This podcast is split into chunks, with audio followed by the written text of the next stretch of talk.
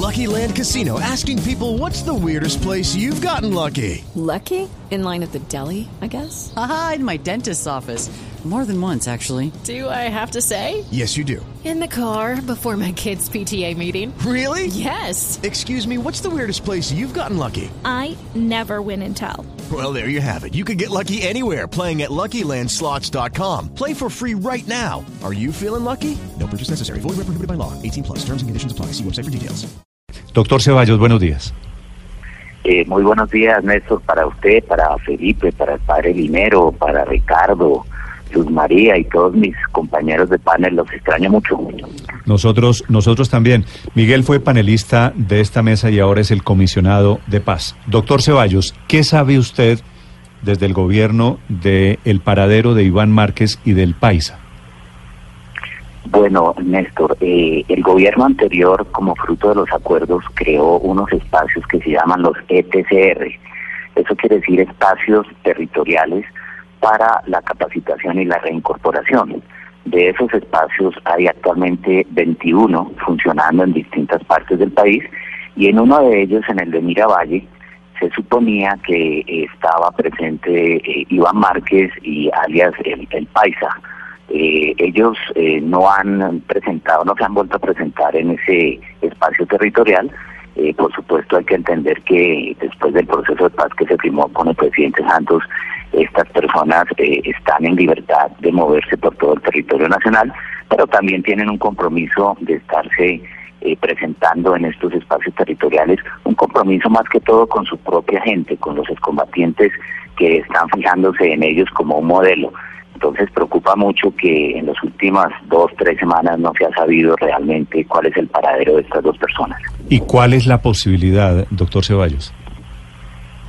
Pues las posibilidades son todas. Una, que ellos estén eh, en una zona en donde creen sentirse más seguros, eh, no sé frente a qué amenazas, muy posiblemente, eh, como lo publicó la revista Semana, eh, ellos están pensando que puede venir algún tipo de acusaciones eh, relacionadas con las declaraciones de Marlon Marín, sobrino de Iván Márquez, que podrían involucrarlos en el mismo caso de Jesús Santrich.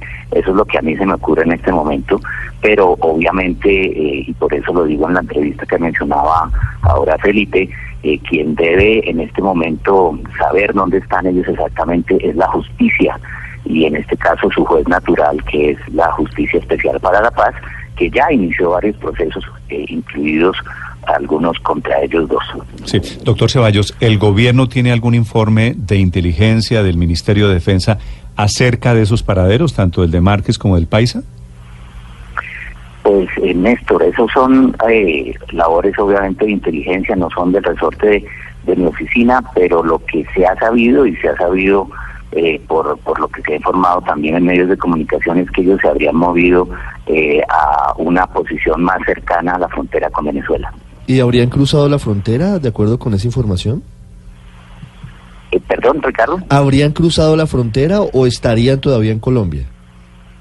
No, no se sabe. Si, si han cruzado la frontera, pues por supuesto que estarían en una muy delicada situación frente a la Justicia Especial para la Paz, porque lo que se ha sabido es que ellos, como otros miembros de, las distintas FARC, enviaron apoderados a la primera audiencia que se hizo hace un par de semanas, en la cual se les señala de estar involucrados en distintos secuestros, que fue el primer eh, digamos, paquete de acusaciones que presentó la Fiscalía ante la JEP. Entonces, si están en otro territorio eh, distinto al colombiano, sin haber avisado a la JEP, eh, pues obviamente están cometiendo no uno, sino dos delitos, porque se están ausentando de un proceso en el cual deben estar, y segundo, no han avisado a las autoridades eh, migratorias de, su movilidad a otro territorio, lo cual pues le, los mete en dos problemas y ya no solo en uno. Sí, doctor Ceballos, y si a eso le sumamos que lo que ha dicho el sobrino de Iván Márquez ante las autoridades de Estados Unidos, de que Iván Márquez estaría habría participado de todo este tema de, de narcotráfico con incluso con personas de Venezuela.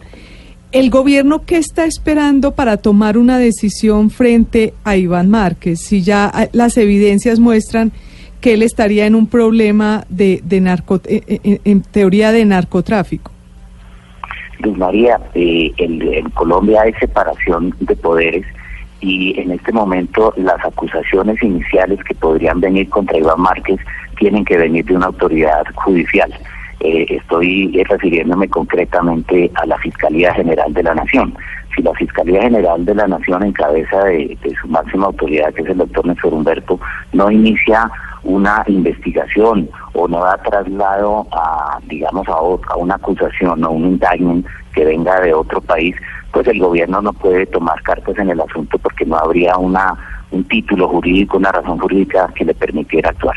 Señor comisionado, antes de pasar a hablar del ELN, hablando de la implementación del acuerdo de paz con las FARC, hablamos de los viajes que usted ha tenido recientemente. Estuvo en Pondores y en otras zonas que se han convertido en espacios territoriales para la reincorporación de los exintegrantes de la guerrilla. ¿Cuál es el diagnóstico que hoy tiene frente a ese punto en particular? Hoy está en cuidados intensivos la implementación del acuerdo, la resocialización de los guerrilleros de las FARC. Ricardo, eh, muchas gracias por esa pregunta. Lo, primero que yo hice al día siguiente de habernos eh, posesionado el día 13 de agosto fue eh, programar junto con las Naciones Unidas tres viajes. El primero fue al Guaviare, en una zona de, de, este territorio de capacitación y recuperación que se llama Colinas. Después visité en Llano Grande, cerca de Aveiva, en Antioquia, eh, otro, otro, otro espacio de estos y finalmente fui a Pondores en La Guajira. Fíjese que en los tres encontré varias cosas importantes. Eh, lo primero es que eh, coinciden estos tres en que han crecido, son espacios territoriales de capacitación y reincorporación donde han empezado a llegar familias eh, de excombatientes de las FARC que tal vez estaban en otras zonas y han encontrado en estos espacios una digamos, una oportunidad para empezar a rehacer sus familias. Segundo, encontré muchos niños, muchas madres eh, de las FARC que nos comentaban que nunca habían podido tener una, una situación estable que, le pidiera, que les permitiera estar con sus niños. Tercero, empecé a ver algo de, de, digamos, con preocupación, eh, que hay proyectos productivos que están empezando a generar eh, muy buenas cosechas, pero la comercialización no está siendo buena y eso un poco eh, digamos, les crea algo de preocupación y creo que ahí el gobierno anterior eh, tuvo algunas fallas en, la implementación. Y tercero, lo más importante, pude eh, escuchar y conversar largamente con tres mandos de, las FARC que están aún en esas comunidades. El primero se llama Iván Ali, que es un combatiente, excombatiente que está en el Guaviare. El segundo, Isaías Trujillo. Y el tercero, Joaquín Gómez. Eh, los tres coinciden en que es un muy buen mensaje del gobierno del presidente Duque.